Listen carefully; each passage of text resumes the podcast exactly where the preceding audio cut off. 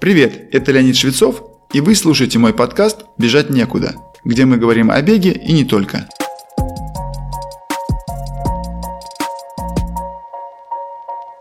Сегодняшняя тема является неким продолжением рассказа о толщине подошвы кроссовок и влиянии этого фактора на травматизм у бегунов.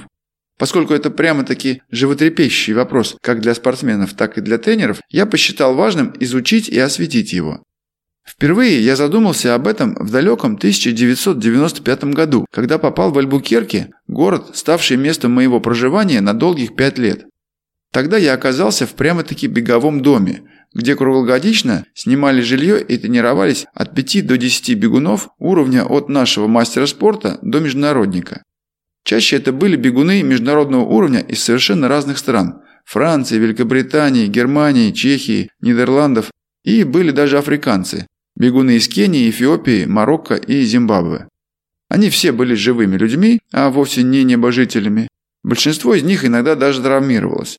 Или, по крайней мере, жаловались на болевые ощущения, требующие медицинского вмешательства или консультации.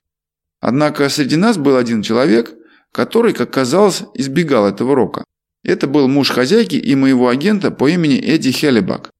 Он был очень компактным и легким бегуном. Его рост был около 160 сантиметров и масса 45 килограмм. Причиной его бестравматичного бега его жена называла тот факт, что он никогда не тренировался на асфальте, а бегал только по грунтовым трассам. Хотя это было более четверти века назад, мнение о том, что бегать по грунтовым дорогам – это верный способ снизить вероятность травмы, было очень популярно. Но мой собственный опыт был совсем не таким. Я всегда любил тренироваться в лесу, но также много бегал и по асфальту.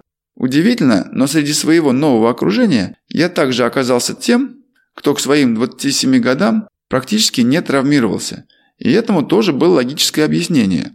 О нем позже. Изучение наиболее свежих исследований на эту тему открыло мне интересную картину. Поэтому сначала о них, а потом выводы.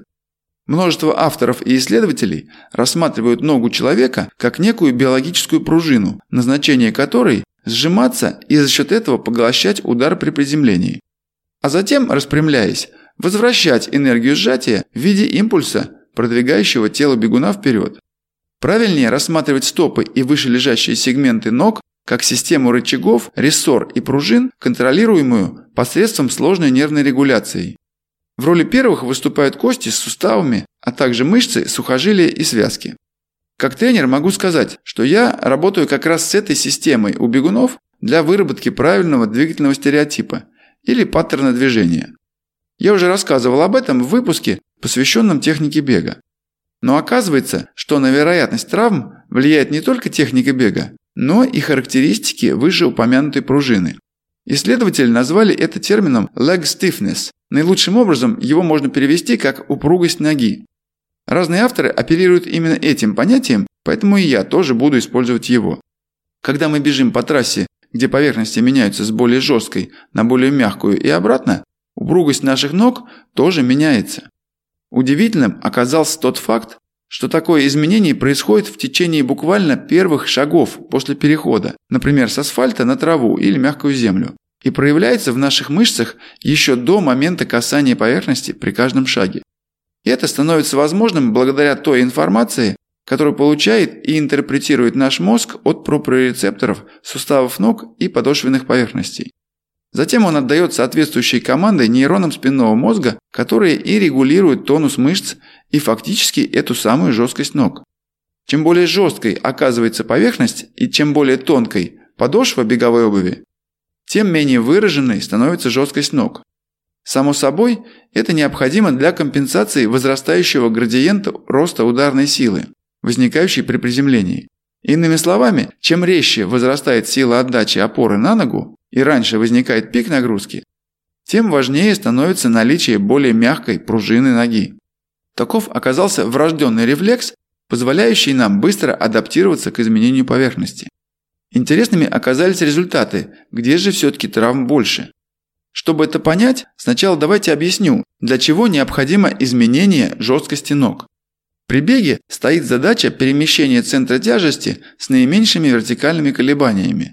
Но у каждого бегуна есть свой диапазон перемещения центра тяжести. И для сохранения этого диапазона нужно уменьшить некое проседание на мягких поверхностях и слегка увеличить его на жестких, в том числе и для смягчения удара и нагрузки на кости. Однако, из-за изменений нагрузки на мягкие ткани при увеличении жесткости изменяется и травматическое воздействие на них. Складывается парадоксальная ситуация. Бегая по мягкой поверхности, бегуны неосознанно увеличивают жесткость ног за счет увеличения тонуса мягких тканей. В этих условиях по статистике более высока частота стрессовых переломов и воспалений подошвенной фасции. И напротив, бегая по жестким поверхностям, у бегунов более часто встречаются травмы мягких тканей воспалительного характера. Они проявляются в виде болезненности мышц, сухожилий и связок. Ради справедливости скажу, что практически никто из авторов на текущий момент времени не делает какой-либо однозначный вывод, где же предпочтительно бегать – по земле или по асфальту. К тому же далеко не всегда у нас есть легкий выбор. Большинству жителей города удобнее планировать тренировку по асфальтированным тротуарам, парковым дорожкам или набережным. Подобных ситуациях я люблю говорить, что практика – критерий истины. И мои выводы такие. Я могу смело приводить в пример себя, поскольку за свою достаточно долгую профессиональную беговую карьеру имел относительно небольшое количество травм. И хотя я тоже зависел от доступности грунтовых троп для тренировок, в итоге мой километраж распределялся примерно поровну. Если обобщить в целом, то более быстрые тренировки я старался планировать по асфальтированной трассе, а восстановительный бег, специальные беговые упражнения, прыжковую работу в лесу или парке.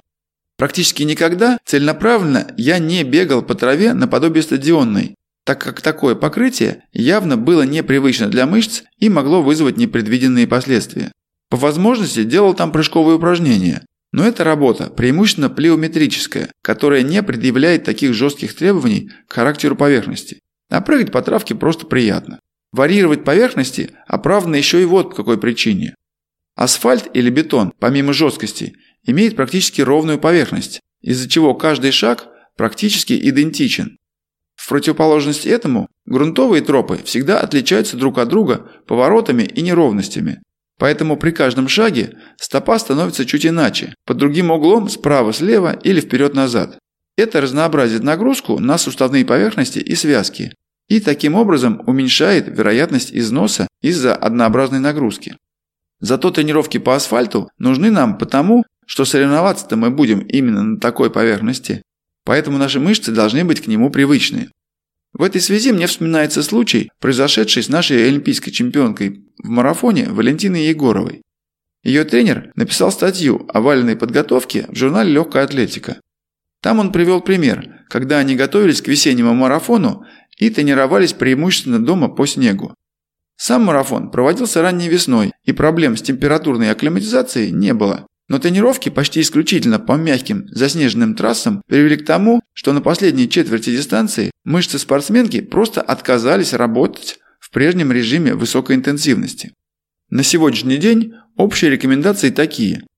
Если у вас есть опыт воспаления подошвенной фасции или костных повреждений типа стрессового перелома, предпочтительно тренироваться в обуви с упругой и более тонкой подошвой и по твердым поверхностям.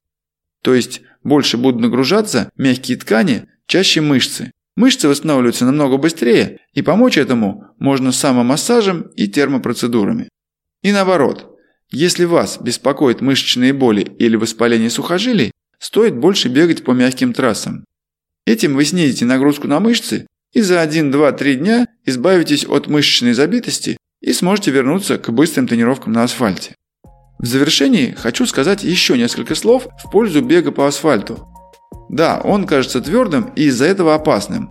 Но это совсем не так. Более того, я считаю, что начинать бегать надо именно с твердых поверхностей, так как на них бегун сразу чувствует, как надо бегать, использовать свойства своих мышц и связок.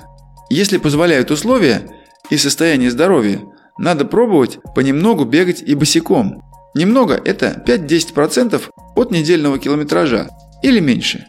Даже если у вас нет тренера, бег босиком позволяет почувствовать правильный бег по трем самым важным пунктам. Прямое положение тела, высокий ритм и расслабление. Если сосредоточиться на этом, достигается как минимум две цели.